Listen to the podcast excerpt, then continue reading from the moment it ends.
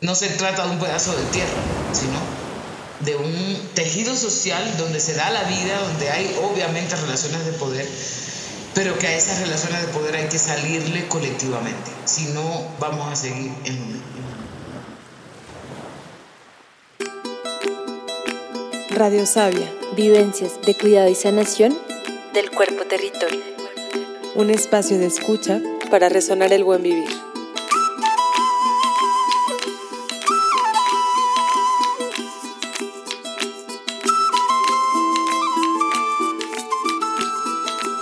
En esta temporada 2 estaremos escuchando relatos y prácticas desde las voces de mujeres defensoras territoriales, sanadoras comunitarias y guardianas de conocimientos ancestrales. Testimonios de resistencia, cuidado colectivo y esperanza que lideran, aconsejan e inspiran un tejido social abundante y diverso. Yo soy Maitika Virama. Yo soy Daniela Fonten y juntas les estaremos guiando en esta travesía.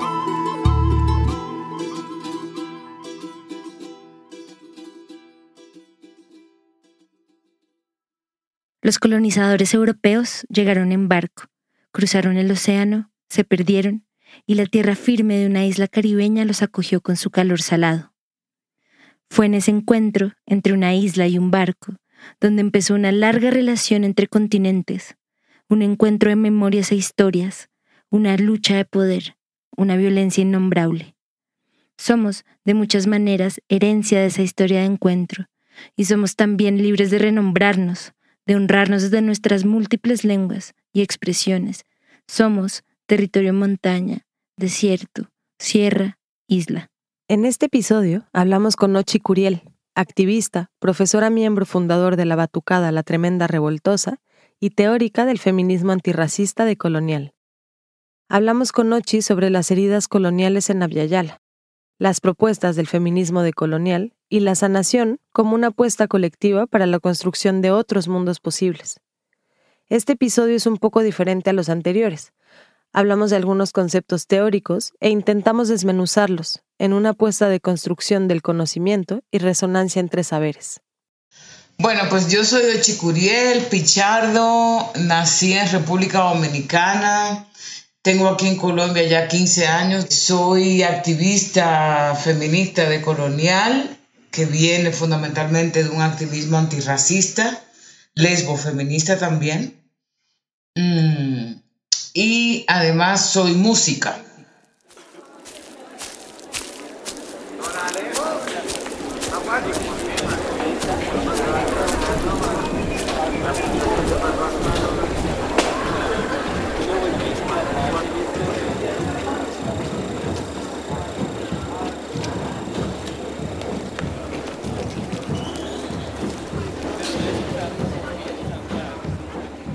Eh, tengo un pie también en la, en la universidad y digo que tengo un pie en la universidad porque no me gusta decir que soy académica, porque esa no es mi vida. Sencillamente doy clases en la universidad y mi proyecto fundamental es el GLEFAS, el Grupo Latinoamericano de Estudio y Formación Feminista, que somos un tejido de compañeras, compañeros que estamos en diferentes lugares construyendo feminismo decolonial, no solamente desde el pensamiento, sino desde la acción política.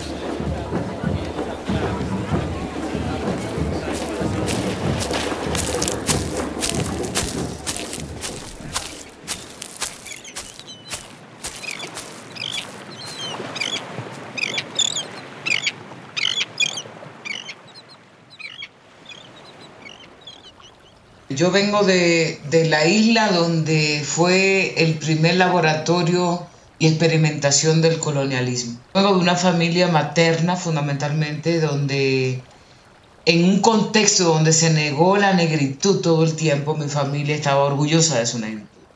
Mi madre, mi abuela, mis tías, mis tíos. De hecho, se llamaban los negritos de la esquina, porque vivían en una esquina. Y eso en Dominicana es muy revolucionario frente a la lógica hispanófila, ¿no? Que la gente siempre quería soñar con ser de la madre patria España.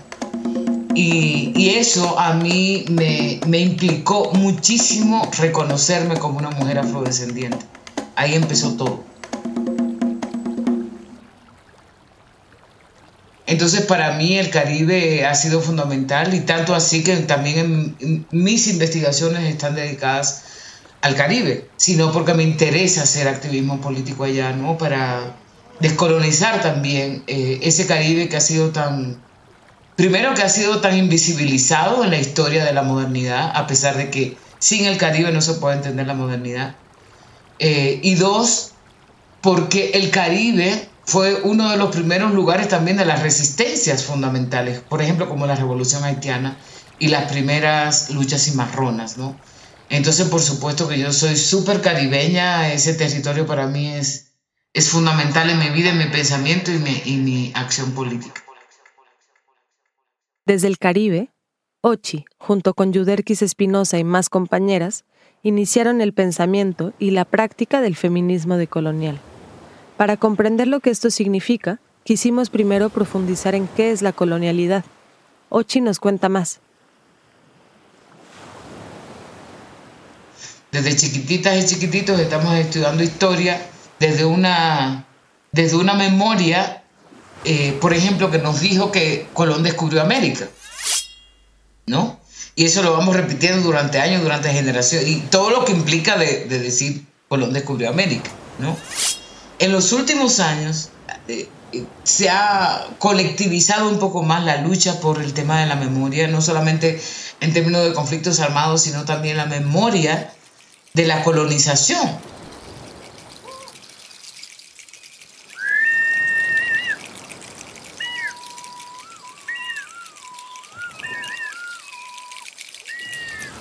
o sea, eh, a propósito de los 500 años que eh, celebró, celebraron los estados y la Iglesia Católica sobre el, descubrimiento de América o la evangelización, como le llamaron, o el encuentro de cultura, etc., ahí empezó a instalarse en esta región otra narrativa de que lo que hubo fue un genocidio.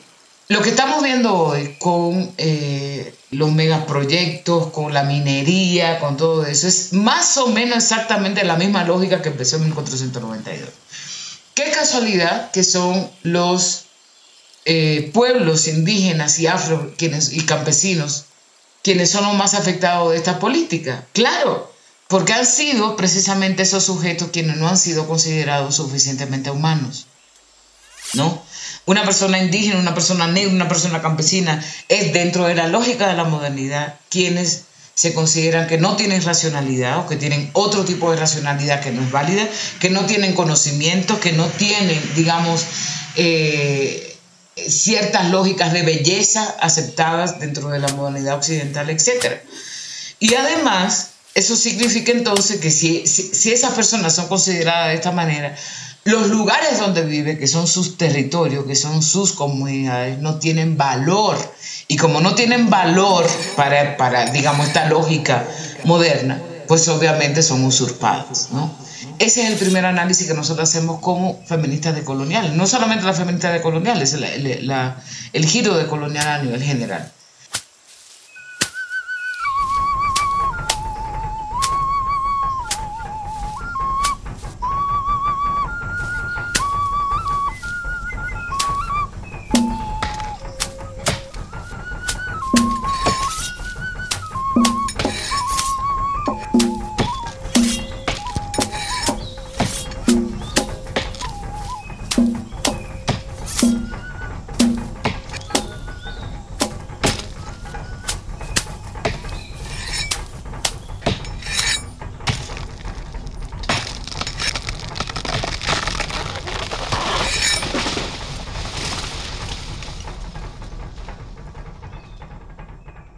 ¿Por qué están asesinando a la mayoría de los líderes sociales, tanto en Colombia como en toda la que son afro, que son indígenas, que son campesinos? Porque ellos sí saben lo que les significa el territorio. No en términos de mercancía, como lo diría la lógica capitalista, sino que es un tejido social. ¿No? Ese tejido social es donde nacieron, donde crecieron, donde está el río, donde está la montaña que le da vida, que le produce, digamos, ahí sí buen vivir, ¿no? En el sentido de que no no es la lógica consumista, sino cómo es que se piensa, digamos, un buen vivir en términos de relaciones. Es decir, es en ese momento que se construye el otro, en este caso los propios originarios y luego los, eh, africanos y africanas que fueron forzosamente traídos. Y en esa relación, digamos, es que se empiezan a establecer jerarquías raciales, sociales, sexuales, todo tipo de jerarquía empieza desde ese, desde ese mismo momento. Oponiéndose a la imposición de la idea de que hay vidas y cuerpos que valen más que otros, el feminismo decolonial surge como una apuesta de recuperación de conocimiento y de revitalización de una memoria colectiva que lleva más de 500 años resistiendo. Es momento de narrar nuestras historias.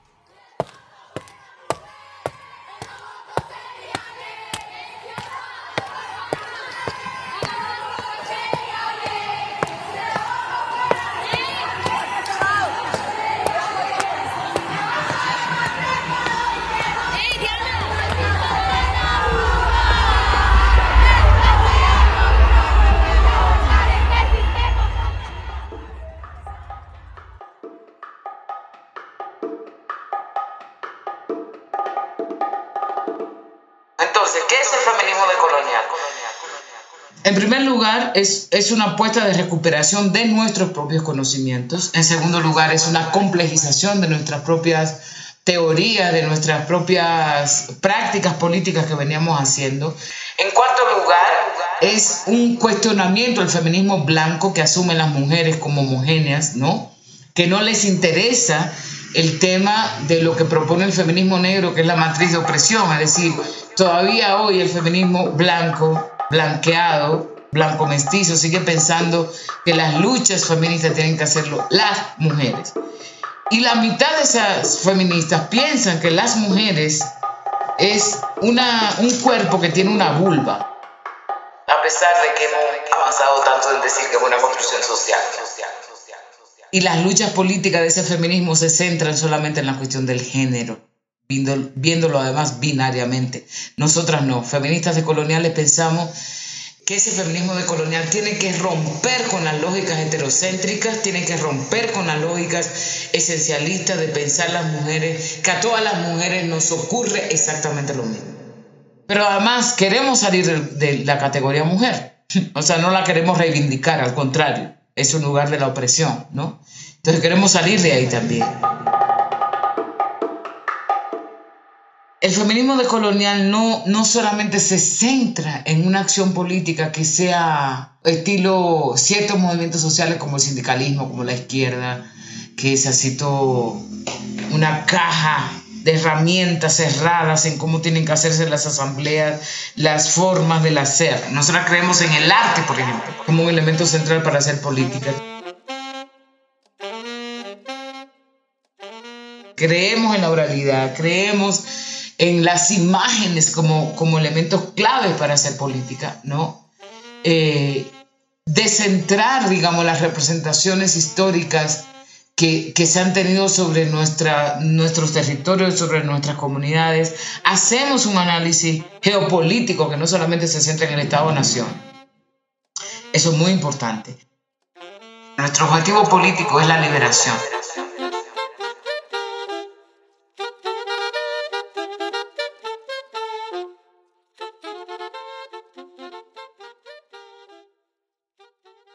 Y el buen vivir es eso.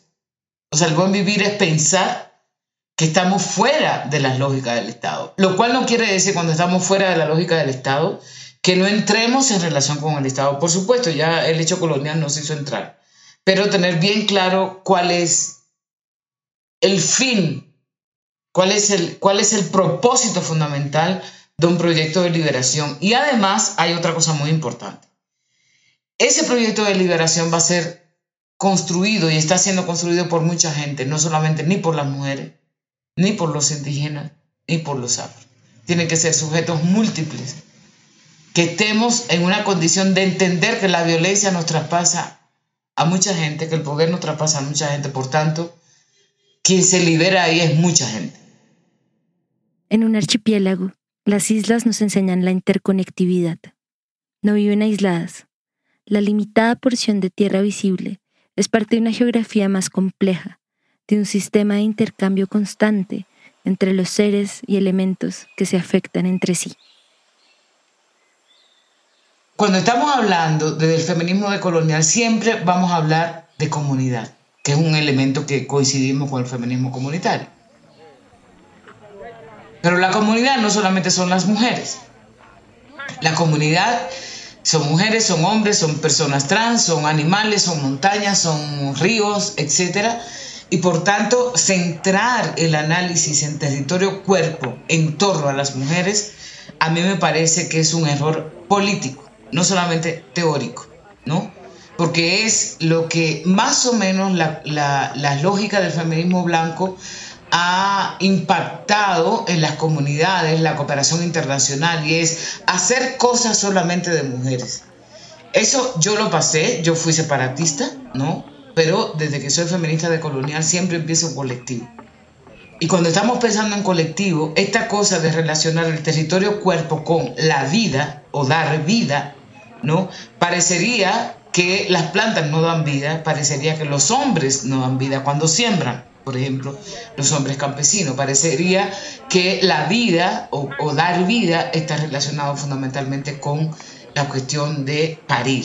Y eso yo lo siento mucho, pero en, este, en esta época de mi vida no podemos seguir pensando eso, ¿no? Incluir a los hombres en las prácticas comunitarias ya es un problema porque hace tiempo que los hombres están incluidos, ¿no? Eso no quiere decir que no son machistas. Muchísimos son machistas, ¿no?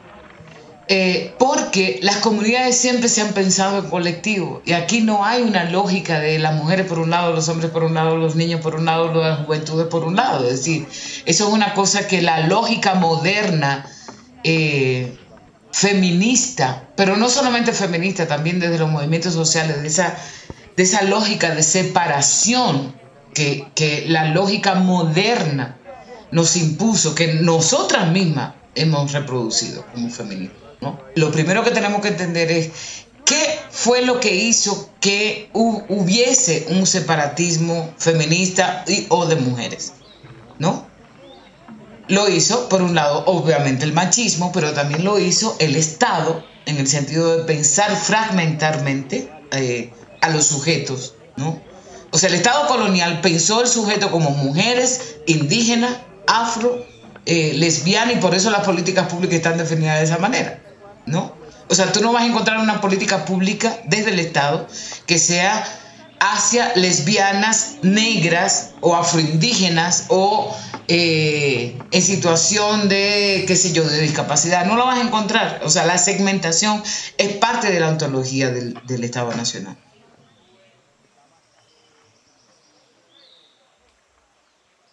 Hay una herida profunda que sangra cotidianamente en estas tierras honramos la resistencia de los pueblos de Aviala. Con nuestros sabores, saberes y rezos, hemos sobrevivido a la violencia sistémica, es decir, repetida, y a la violencia estructural, es decir, de las formas sociales que nos han sido impuestas desde hace más de 500 años.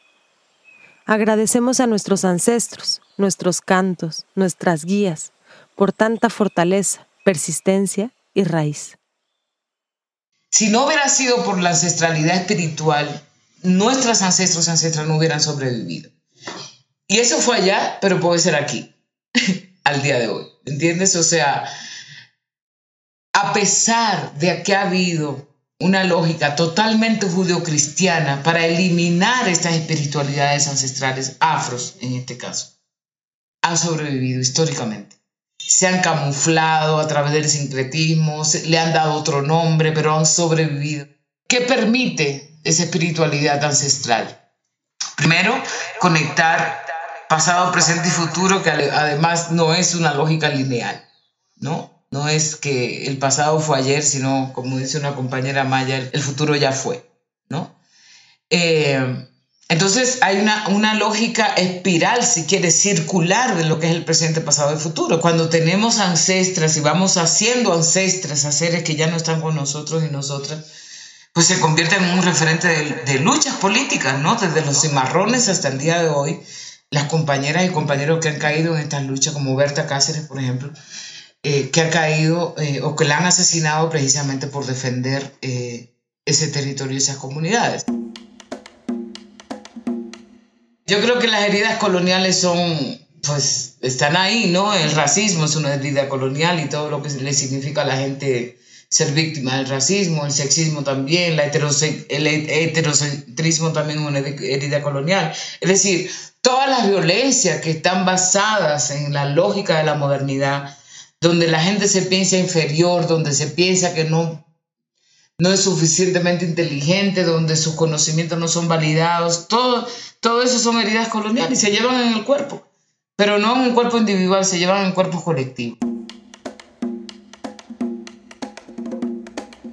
Entonces, ante eso, yo estoy de acuerdo con la sanación, pero ¿cómo? Porque yo creo que en los últimos años hay una lógica de la sanación que inclusive la misma feminista, incluso muchas feministas indígenas y afros se han ido por una sanación, insisto, blanca. Que la gente se piensa que solamente ella se tiene que sanar de algo cuando es una cuestión estructural. Es como diría Audre Lorde, yo no me salvo sola. O sea, no puedo salvarme sola mientras alguna de mis hermanas esté en, condiciones, digamos, de violencia, etcétera, etcétera. Entonces, yo creo que la sanación tiene que ser colectiva, tiene que ser, no hay de otra, ¿no? O sea, si no, estaríamos reproduciendo la lógica individualista del capitalismo, además con todas estas modas de sanación que hay en los últimos años, que se ha convertido en un mercado, además. Dos, creo que las maneras de esa sanación son diversas. Por ejemplo, yo siempre he dicho que mi mejor lugar de la sanación es el tambor, ¿no? O es la música, por ejemplo. No, pero es decir, cuando yo estoy con la batucada, cuando estoy tocando tambores, cuando estoy haciendo música con mi gente, o sea, no hay depresión alguna que, se acerque, aunque eso es un proceso largo, pero lo que quiero decir es que ¿cómo descentrar una visión de la sanación que no sea blanca? Y cuando blanca me refiero aquí no es un asunto solamente de color de piel, sino una sanación que además nuestros pueblos han tenido siempre.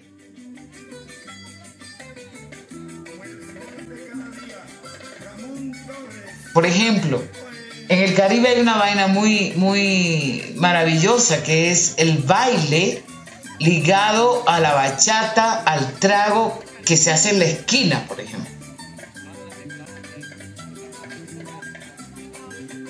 ¿No? Que viene la gente vecina, que vienen los amigos, que la gente toma una cerveza, pero a, la vez está, estás escuchando un merengue, estás escuchando una bachata. Eso es sanación para mí. Cuando yo voy a Dominicana, eso para mí es lo más maravilloso que existe para la sobrevivencia.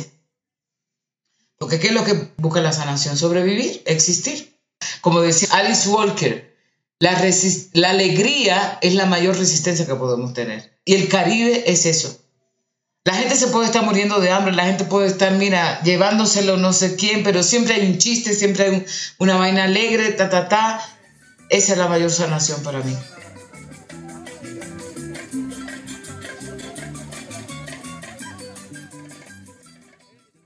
Con el calentamiento global, las islas son los ecosistemas más amenazados por el crecimiento del mar y la pérdida de diversidad ecosistémica.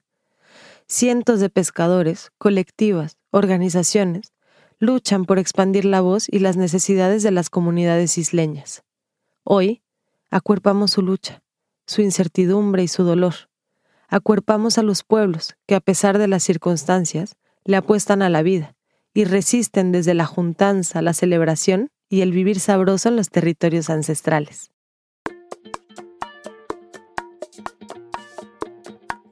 Yo creo que tenemos que fortalecer cada vez la idea de la comunidad. Y esa comunidad no tiene que ser rural.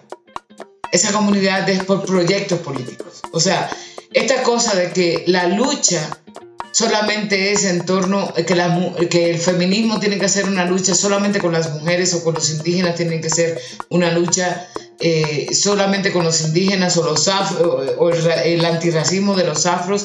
Eso fue parte de la lógica colonial que nos fragmentó, que nos separó.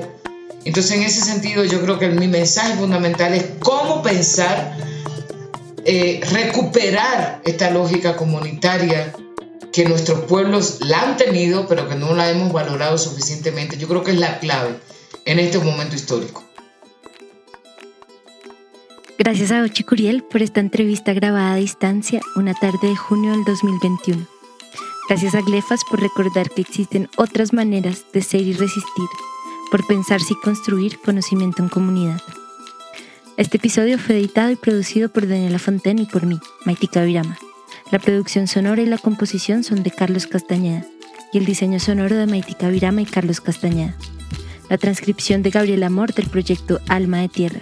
Daniela Fontaine y Liz Jaramillo en la identidad visual.